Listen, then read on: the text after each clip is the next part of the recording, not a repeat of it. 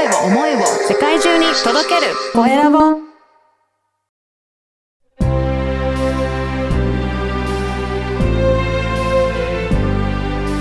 経営者の志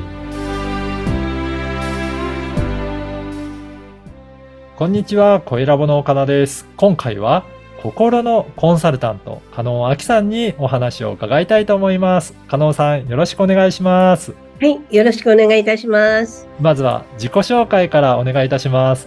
はい、ありがとうございます。えー、加納明と申します。えー私は1999年から、えー経営者の皆さんのためのコーチングのお手伝いをさせていただいてます。でも、コーチングというより、その人が幸せになるために、その人の気づき、そしてその人のネガティブな感情を、えーポジティブに変えて、うん。それでその人らしく生きていくお手伝いをさせていただいております。はい。あの、経営者の方って、やっぱり一人で悩んだりとか考えたりとかして行動しなきゃいけないことがあるんですけど、なかなか自分一人でそういった悩み解消するのって難しいですよね。そう思います。はい。実は私も他の会社をしてて、はい。こういい情報があった時も二十何年前ですけども、はいなんか右の決断なのか、左の決断なのかって、悩む時ってありますよね。あねあったんですけども、ありますよね。で、見送ったらあれは失敗したのかなとか、うん。日々その中でできないと自分を責め、はい。そしてうまくいってる人がいたら妬み、はい。なんか自分で才能ないのかなとか、自分は本当にもう年だからとか、うん。いろんな言い訳を見つけながら、うん。それでもうまくいかないことに、こう、うまくいかないなっていうふうに思ったり、うん。なんかそんな日々を送ってたんですね。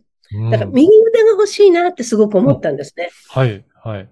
どうですか？岡岡田さんのことよくわかってくれてい。や、そうですね。だからそういった感じで相談できる方、なんかやっぱり迷うことっていろいろあると思うんですけど、なんかそんな時にちょっとご相談できる人いるってなると、ちょっと心強いなっていうのは感じますね。そうですよね。うんだから一般的にコーチはあなたの右腕、あなたの力になって、うんあなたが望むところにお連れします。っていうのがそのコーチのフレーズなんですね。はい。そうなんですね。いやはいでも人によって、まあ、あのー成功して、まあ、本当にどんどん会社を大きくしている人、なかなかうまくいかない人っていると思うんですが、その差ってどういうところがあるかなっていうふうに、加納さん自身感じられます？あ、ありがとうございます。えー私、この仕事も二十数年やってるんですけども、あの、一般的に言うとですね、はい。人ってみんな過去の延長線上にいな未来を見てるんですよ。うん。どういうことかっていうと、あの時犬に噛まれたから犬が嫌いになってしまう。はい。牡蠣を食べて、一回牡蠣食べて、お腹を壊したからもう牡蠣嫌いになったり、それと同じように、この人と出会って、もううまくいかなかったから似たタイプの人はダメなのよとかね。はあ、はい。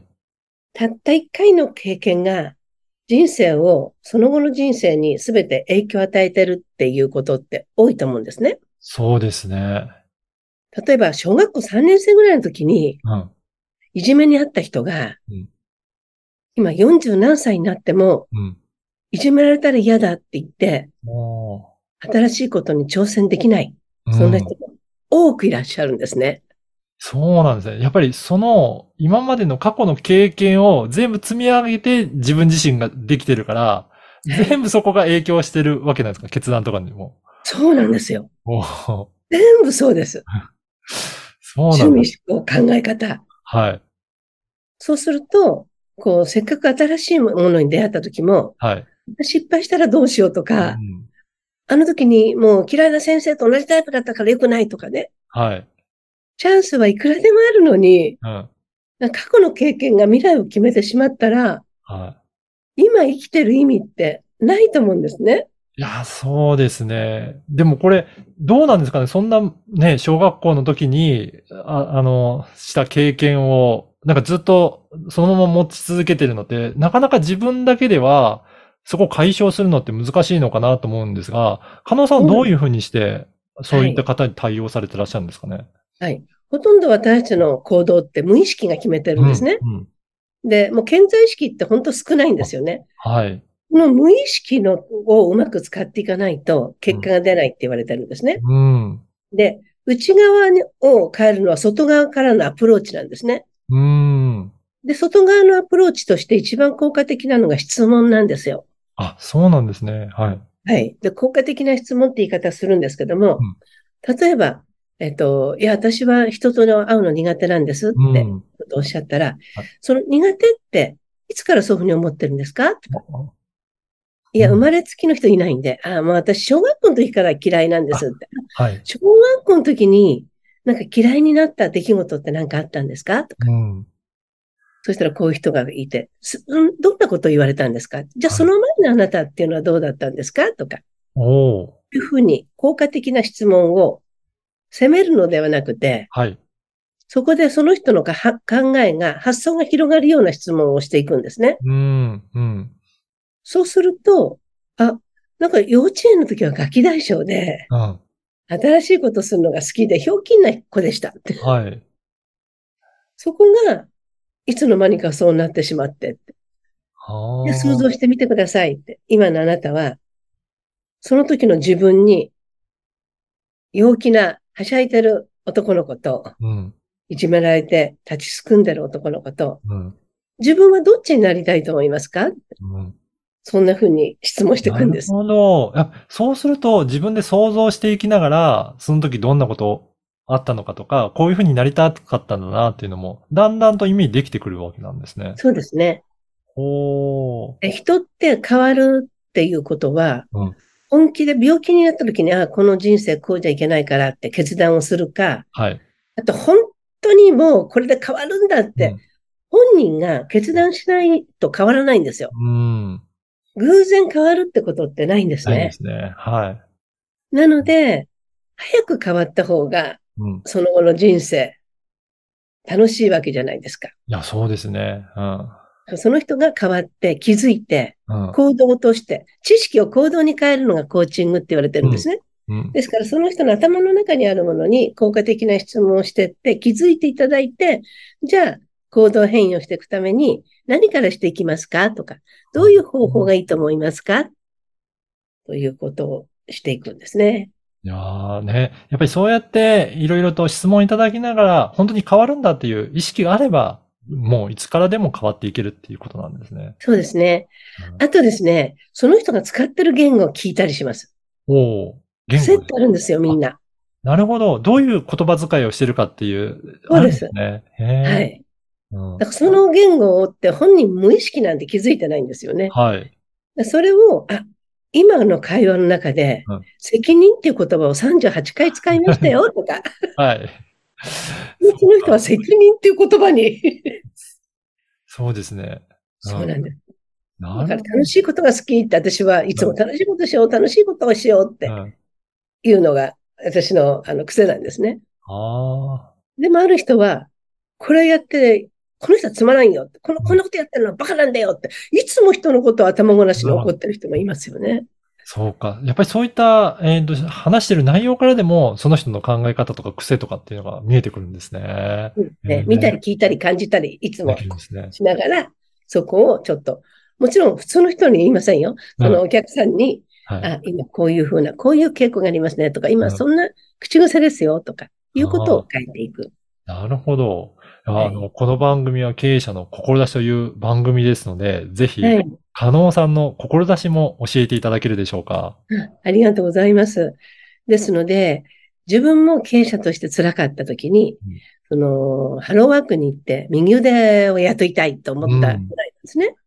でもそれは成果を出すよりも自分の考えに寄り添ってもらって、うん。寂しくなくて孤独じゃなくて、共に会社を大きくするパートナうんーが欲しいなと思った時に、あ、私がそのパートナーになればいいんだと思ったのがうん1999年なんですね。はい。ですので、こう、結果は出てるけども、病気をしてたりとか、うんもう少しパワフルに経営をしていきたいとか思う経営者の皆さんの心に寄り添うパートナーとして、コンサルタントとして事業を応援する。そんなことをますますしていきたいですね。いやー、ぜひね、あの、実は加納さんは、ポッドキャストも番組持っていらっしゃるので、その中でも結構いろいろお話しいただいてますので、ぜひあ、番組もご紹介いただいてよろしいですか？ありがとうございます。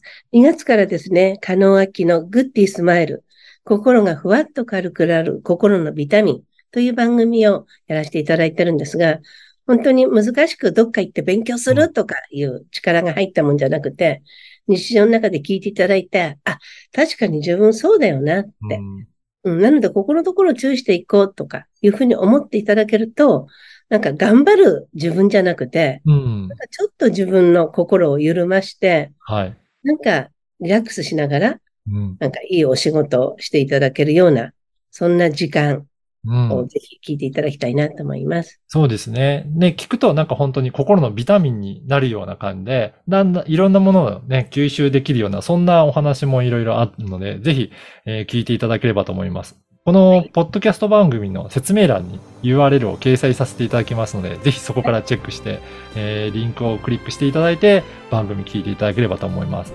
はい、お願いします。そして、LINE 公式アカウントも今発信されていて、ここでも結構情報発信されてらっしゃいますよね。そうですね。あのー、秋津カフェって言ってうん、月に1回、皆さんお食事代だけで集まっていただいて、はい。もうあのグループコーチングみたいな感じで、おううん、なんか行き詰まってるところ、その人の口癖であるとか考え方のその癖なんかに気づいて、それをフィードバックしたりとか、あいうことをしたりとかですね。あと個別セッション、あ、はい。定期的にやらせていただいてますので、ぜひ覗いていただけたらと思います。ぜひね、そう言って、あの、加納さんとお話しできる機会も、えーありますので、ぜひ LINE 公式の URL も、このポッドキャストの説明欄に掲載しておきますので、ぜひそこからチェックして登録いただけたらなと思います。はい、ありがとうございます。本日は、心のコンサルタント、加納明さんにお話を伺いました。加納さん、どうもありがとうございました。はい、ありがとうございました。